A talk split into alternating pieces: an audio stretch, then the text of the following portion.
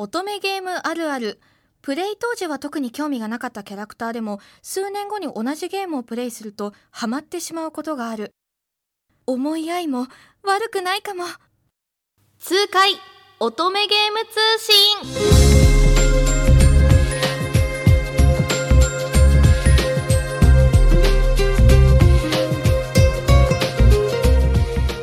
皆さんこんにちは。通崎千穂ですこの番組痛快乙女ゲーム通信。今回で第54回目の放送になります。この番組はその名の通り乙女ゲームを紹介する番組です。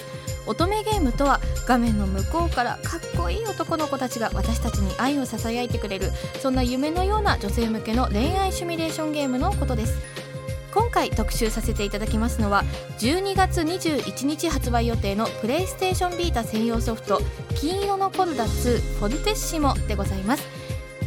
ゲストは金色のコルダシリーズのキャラクターソングの作詞を手掛けていらっしゃいます。作詞家の石川恵里先生です。この番組には3回目のご登場ということでね、えーもうすっかりあの仲良くしていただいて、えー今日はほのぼのとね、えーファン目線でのトークが繰り広げられるかなと思いますのでぜひ皆さんも30分間最後まで楽しく聞いてくださいね。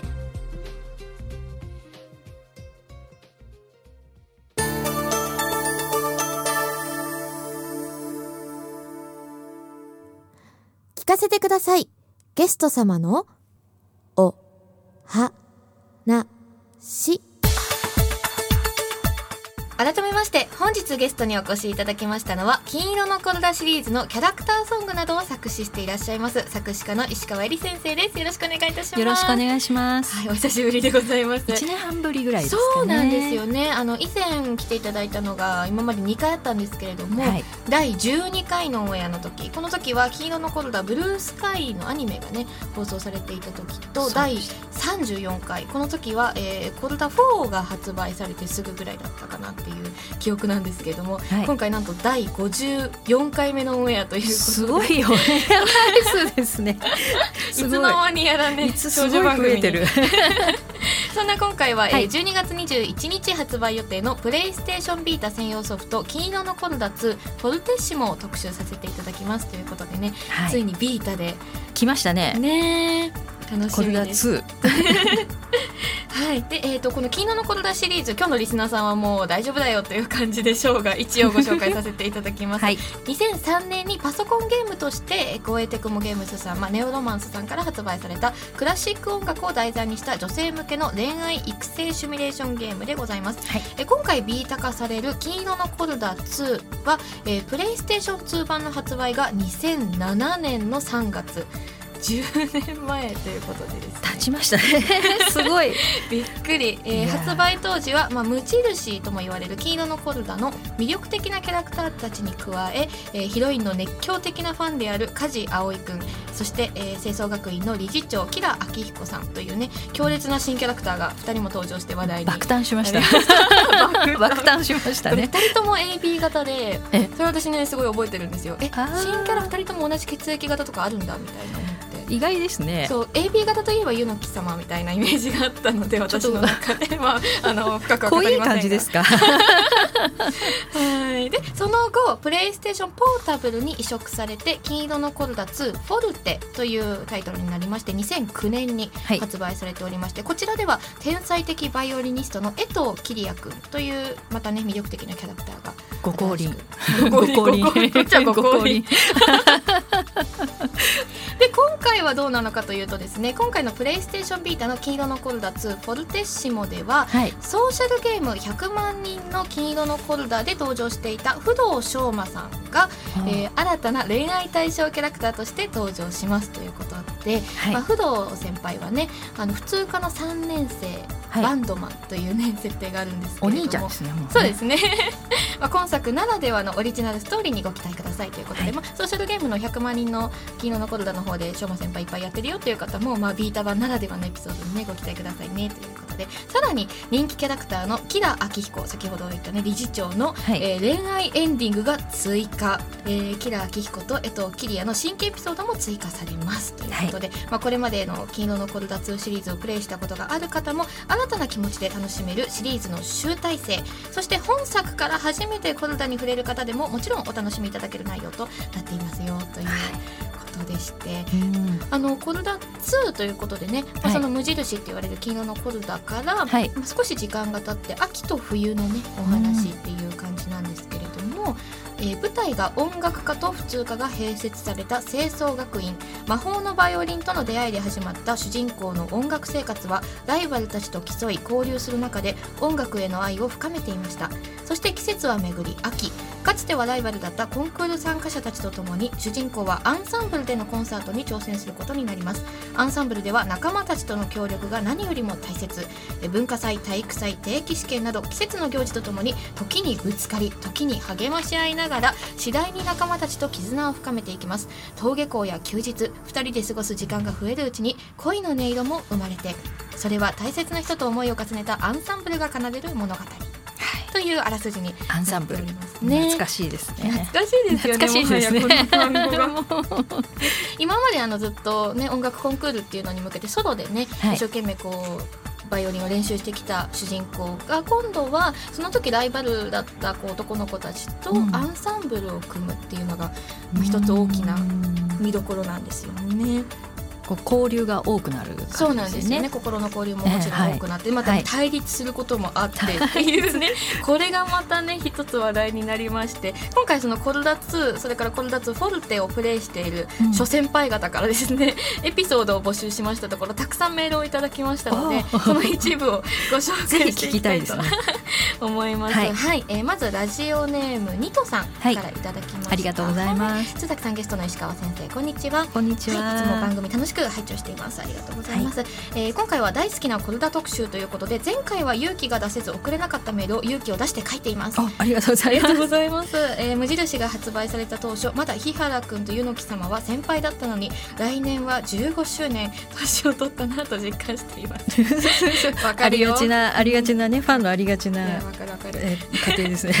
えー15周年や今から何があるか楽しみです、はい。えー2を初めてプレイした時は初対面であんなに爽やかに太宰治を好きだと自己紹介するイケメン、まあ、梶葵くんですね、はい。に驚き、えー歯磨き粉の味で対立する男子高校生に爆笑したり ありましたね。月森くんの、えー夢と恋の考え方に泣いたり、うん。えー、2フォルテッシモでは江藤くんとのイベントが増えるということで、うん。えー、2フォルテ発売当時は彼の正体に驚愕したのももはや数年前。これはねこれから初めてプレイする方もいるので深くは触れませんがびっくりしますよね。びっ。くりしますよね。ねびっくりだよな本当。っていう感じでね、まあ、イベントやね、えーイベントドラマや CD ドラマを見るにつれいい男っぷりを上げていく江藤君と、えーそれからたくさんの女子たちの初恋月森君のイベントもまた増えるのかなと期待しています。は本当ね月森蓮に人生狂わされた女多すぎだろうって思っていいや通崎さんでしょ？私もそうなん通です崎さんでしょ？この業界多いんですよ。よよく聞く。なんだろう職人気質がいいのかな？ねなんか孤高な感じがね支えてあげたくなるのかな。ねはい、えー、そんな、えー、ニトさんの好きな楽曲、はい。インパクトで言うと個人的にはパフォーマンスも含めてコズミックラッキーデイを超える曲はそうそうないのではと思っていますが、はい。えー大好きなのは志水くんの天使の吐息、うん。えー月森くんと衛藤くんのデュエット、えートワイライトロンドありましたね、うん。ありましたね。デュエットの方は特に CD ドラマのシーンとリンクしていて秋の星奏学院で2人が女装とロンドカプリチオーソを弾いている姿が見えるかのような歌詞で本当に大好き。ですそうですね。こそうそういう感じで搾取した。あじゃあもう本当に思惑通りに聞いてくださってるっていう感じですね。うん。はい、えー、そして、えー、続いてのメール。ラジオネーム音量さんからいただきました。いつもネオドモ特集の時メールくださる方かなありがとうございます。ありがとうございます。須崎さん石川先生こんにちは。こんにちえーはコルダ2の思い出ですが難易度が選べるんですけれども、難易度難しいを選んで遊んだことです。すごい。すごい。すごい。これなかなか普通とかでもね結構きついんですよね。いや私普通が限界ですよ。できない。こんな難しい。いを選ぶとうん。そのアイテムショップみたいなので、うん。アイテムが高くなったりするんですよね。それはひどい。でアイテムを買う時に使うのがお金じゃなくてブラボーポイントっていうその演奏してうん演奏周りで聴いてくれた生徒たちがパチパチパチパチって拍手した時にパンパンってこう入ってくる、まあ、仮想効果みたいなねものがうん。あって、まあ、そのブラボーポイントで買い物をするんですけれども、まあ、欲しいアイテムがまず店に並ぶまで何回も労働を繰り返したこと。それからブラボーポイントが足りない。ブラボーポイントブラボーポイント。と ブラボーポイントに対する執着心がどんどん強くなったこと。それから、えーコンサートの前日23回目の練習の時にまさかのメンバーの対立、うん。歯磨き粉で対立すんなよと聞いてたことなどなど。これすごいなんかこれだけでメール募集してもう2人が歯磨き粉に触れてるなかなかよっぽよっぽど。どあれだったんですね。そうまあでも私も覚えてますよ歯磨き粉体ですね。ねえそこでみたいな。えそれみたいな。はい本当に大変でしたがやりがいがあってすごく楽しかったです、はい。メールありがとうございます。ありがとうございます。すごいはいもうもう心の底から笑っちゃいましたよね。ね そしてラジオネーム、えーはい。ひらがなでゆかさんはい。ね、えープレイステーション2版が発売された当時、はい。ちょうど日野さん、まあ、あの主人公の日野かほこちゃんね、はい。と同じ年齢だった私は、はい。親に隠れて夜遅くにこっそりプレイしていたのを覚えています、えー落ち葉がひらひらと舞いセリフに合わせて動く口に感動しました。枯葉っていうちょっとイメージでしたよね。うん。落ち葉っていうかね。ね、そうあそうですね。確かに。本当に秋っていう背景とかもねやっぱりあの季節感をすごいね演出してるなっていう今までの頃だとは季節が違うんだよっていうのを強調してる感じでしたよね。いい感じでしたはい。ね、特に文化祭のバンドイベントが大好きなので、えー今回追加になる「コルダでバンドといえば」のショーマが増えたことで変化が起きるのがとても楽しみにしています。そうそうそう。バンドでしたねそういえばね。そうなんですよね。ちょっとあの、ちょっとしたこう条件をクリアするとうん。起きるイベントで、うん。まあ、メンバーがバンドを組むっていうシーンがあったのを私も覚えてますので確かにね今回しょうまくんがバンドマンなのでね彼本 本職っていうかまあ、ね。一言あるでしょうね。俺に任せろっぽい、うん、どうなるのかなって確かに気になるところですね。うん。えーそんなゆかさんの好きな楽曲は、えーはい。スイートトゥインクルに収録された楽曲の歌詞が大好きです。あそれぞれのデートに個性が出ているのが聞いていて楽しいですし何より聞いていると待ち合わせから帰り道まで一日デートをみんなと楽しんだ気分になれて幸せになれるからです。はい。いつも素敵な歌詞をありがとうございます。ありがとうございます。はい。でこのね「 Sweet Twinkle」っていうシリーズが、あの私もさっき打ち合わせしながらはいはいはい。先生に歌詞カード見せていただいたんですけども、懐かしいあの歌詞の上に写真が載っていて、ね、そうそうそうそうそう。あのブックレットのねそうブックレットに載ってるんですけど、うんうん。で各キャラクターここでデートしてるよっていうこう、コンセプトがありきで歌詞を書かれた。名所巡りなんです。よ名所巡り。そうそうそう。実は次はこんなテーマで歌詞を書いてみたいというものがありましたらこっそり教えてくださいなんていうこともゆかさんからいただいてるそんですけど。う。なんかねちょっとエピソードをご披露しちゃうと、はい。これ本当に私がその場所を巡り歩いて取材して書いたんですよ実際にあの月森くんの、ね、アクアブルーの水族館。そうそうそう、ね。ロケして。えー、そうなんですよ。であの連れてった連れてったっていうか一緒に行ってくださったディレクターさん。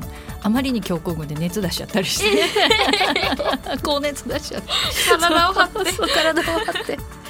そうでねこれあのこの時ね大崎先輩いらっしゃらなかったんですよ。あそうですね、うん。このスイートティンクの中には収録されてない。ね、そう大崎ファンのね大崎さんのファンの方ちょっと悲しかったと思うんですけど、うん。その後ねあの大崎さんの「マイワード」って曲あるじゃはないいですか、はい、あれ作る時にあの光栄さんのねディレクターさんが、はい。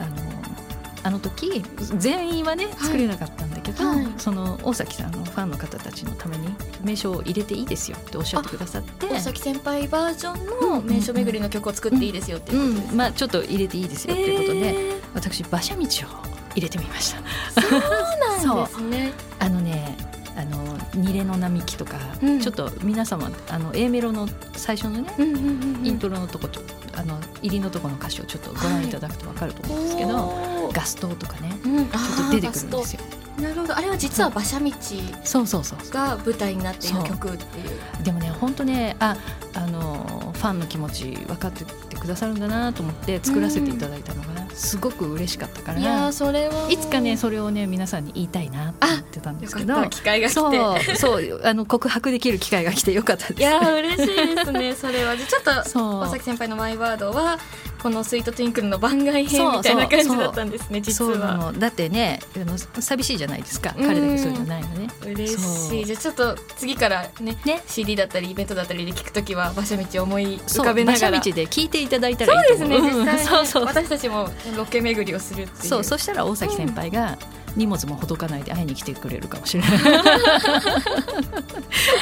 いやいいな。なんか大崎先輩の良さが大人になって分かった、ですよ。高校生の時の私子育てやってた時高校生だったんですけどあんまり分かってなかったんですよ。あの大人の魅力を。もう今やねすごい賞を取られて。え本す当に。絶対結婚するなら大崎先輩と思って。もううそう。ねやっぱり時間が経つとね自分の中でも変わってくるものもあるだろうし、う感じ方も変わってくるしっていうね。改めて。そうあのねあのこの良さをなんかねぜひお伝えしたかったなと思ってありですね。がとうございます。そうなんですよ。であのこんなテーマでっていうのなんですけど、うん次は？うん。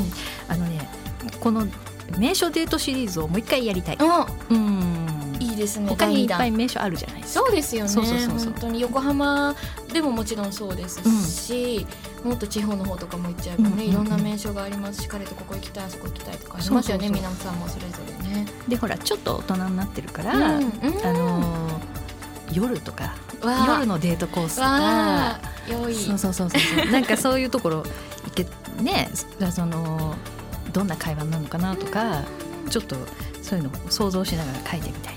いいですね。じゃあちょっとフォルテッシモの方でプロジェクトフォルテッシモの方とかでそんなのあったらいいですね、うんまたね大人の彼と。であのこれどこが舞台になってるんでしょうみたいなクイズやったりとか、いいですねそうそうそうそう。楽しいかもしれない。逆にクイズにしちゃう。クイズにしちゃってなんかすごい商品を出してくださるとか。ゃ 商品商品。ありきで。ありき。えでも楽しいかもしれないですね。夢が膨らみます。ねちょっと時間経ってるんで、う逆に今だとどんな感じなのかなってちょっと、あの書いてみたいなっていう気がしたんですけど、楽しみにしてます。はい、私も楽しみにしてます。はい、ありがとうございます。はい。前半のコーナーの方ではね、そのはい。今までのね、プレイステーション2とプレイステーションポータブルのはいコルダ2、コルダ2フォルテのお話もしましたけれども、はい。後半のコーナーの方でその Vita版のうん。コルダ2フォルテッシモのね、うん。あのエンディング曲フォーエバーフォーエバーのお話中心にお伺いしていきたいと思いますのでよろしくお願いいたします。よろしくお願いします。